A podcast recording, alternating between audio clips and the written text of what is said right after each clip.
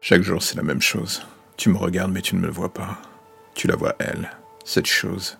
Ton regard la transperce, il se focalise sur ce qu'elle t'offre. De l'émotion à la découpe. C'est un peu ce que je suis pour toi au final. Un morceau de ceci avec une grosse bouchée de tes pensées les plus secrètes. Je suis là pour donner vie à tes fantasmes. Dans l'immensité du web, personne ne t'entendra crier.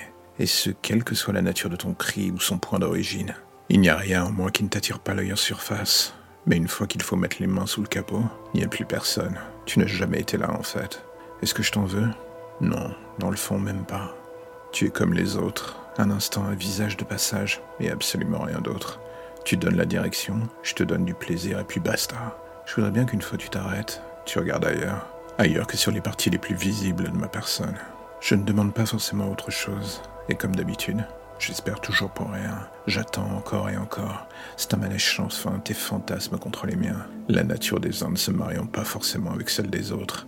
Mais comme on dit, on fait avec? On creuse du coup chaque jour un peu plus et l'idée même d'une certaine forme d'équilibre finit encore et toujours par s'éloigner.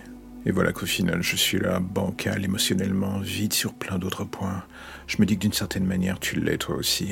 Mais pour moi, c'est le cœur, pour toi, c'est l'âme.